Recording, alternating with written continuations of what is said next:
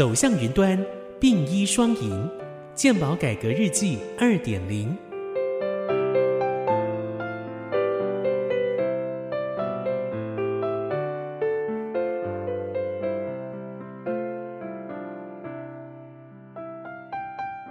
本集分享的主题是分级医疗照顾弱势，就医无碍。各位听众，大家好，我是健保署署长李博章医师。民国八十四年，政府推行的全民健康保险是国人非常重要的社会保险。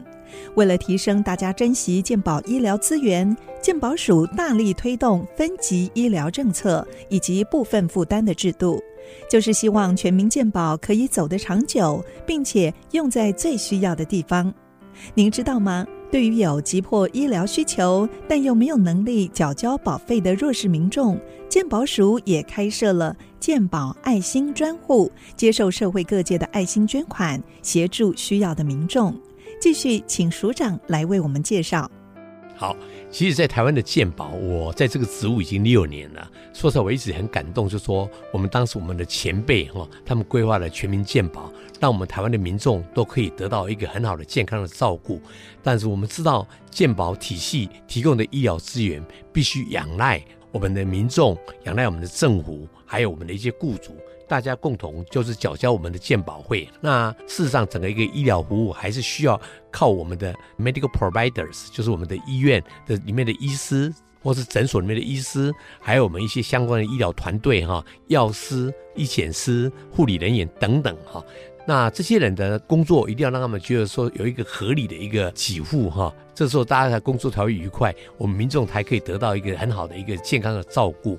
那我们今天要谈的这个分级医疗哈，主要说在台湾，我们所有的民众，当然我们都知道这就医很方便。我今天可以到医学中心、区医院、地区医院或诊所哈，看我自己想去哪边都可以哈。那虽然我们在所谓的到不同层级的医疗院所的时候呢，我们基本的部分负担有一点不一样哈啊，可是问题事实上，不同层级的医疗院所所要接受的一个病人的一个病情也会不一样，所以我们只希望说民众。假如说到大医院去的时候呢，是因为急性的病或严重的病哈，或困难的病哈，或者是我们一些急诊的那个疾病的时候呢，到我们的医学中心去医院去，这样比较好。可是，一般来讲，我们比较简单的一个毛病的时候呢，那尽量回到我们的诊所或地区医院啊。那事实上，各位知道说，在我们所有的医疗体系的同仁哈，那么尤其是医师，大部分都在医学中心或区医院已经接受过完整的训练哈。那只是说，因为大家在不同层级的诊所的时候呢，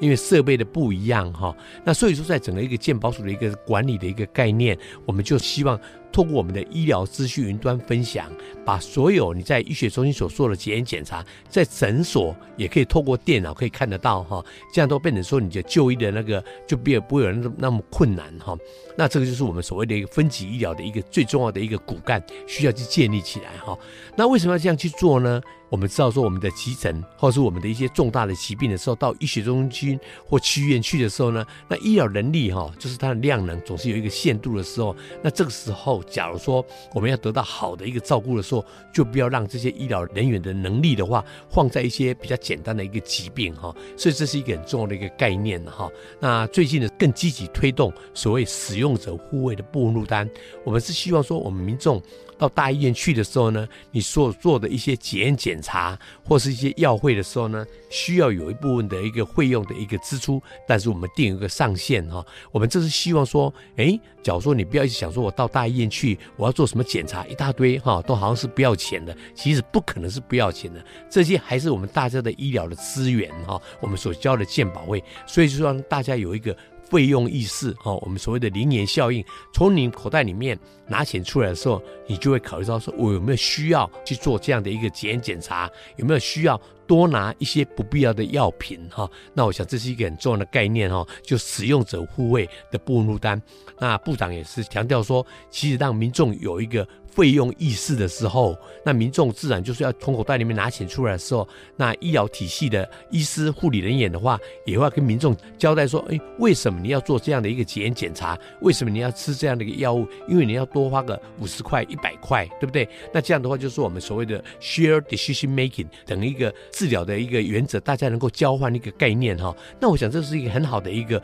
医病的互动。哦，那这样的话，我想说整体来讲的话呢，我们长长久久对整个医疗品质会有很好的改善哈。所以我是觉得说，在目前我们在推动分级医疗，是我们健保改革最重要的一个理念。那当然里面的一个策略就是希望说，哎，民众有费用意识的时候呢，那真的需要到大医院去用很多医疗资源的时候，那这时候才去那个地方。所以就是我们有使用者护卫的部分负担。那另外一个部分很重要的就是说，我们是希望把一些不必要的医疗资源能够节省下来的时候，并不是叫你说你就是不能用哦，不是这个意思，而是你只要有节省下来的话呢，那当我们真正需要接受比较昂贵的医疗资源的使用的时候，譬如我们就是癌症的治疗，哦，我们一些罕病的治疗，这个时候不是说谁一定会得到这个疾病哦，每个人都有可能。可是当你需要用这个资源去。照顾你的身体，照顾你的家人的时候，那健保署才有这样的一个能力，提供这样的一个资源哈，去照顾我们的身体的健康哈。那么，否则的健保会的那个费率是一定的，对不对？那我们假如说调高费率，我们怎么会有可能那么多的资源可以用？那这个时候变成说，大家调高汇率，大家也是负担更重。所以我们一直很希望说哈，大家能够有一个概念哈。那健保署事实上对一些所谓的弱势或是中低收入户的时候呢，那我们有成立一个爱心专户哈，那就说当这些。病人他需要做转诊的时候呢，他的部分负担的时候，我们健保署会给他提供这样一个资源哦，来协助他哦。所以就是说，对于这个弱势来讲的话呢，我们能救哈，会照顾他们呢，并不是说有阶级意识，让有钱人才到医学中心，没钱人只能在看诊所，不是这个样子哈，而是大家真的落实我们的分级医疗，让我们台湾的医疗品质会更好哈，这是我们的一个很重要的一个方向。这个目前来讲，我们的。爱心专户到现在来讲，已经协助了三万七千多人哦，已经用的金额已经超过了两亿元哦。所以健保署本身在整个管理里面的话呢，我想会从各个方面的角度里面去切入哈。所以我们是希望民众一起哈来支持我们健保署所推动的分级医疗，然后我们的使用者护卫的部分负担的政策。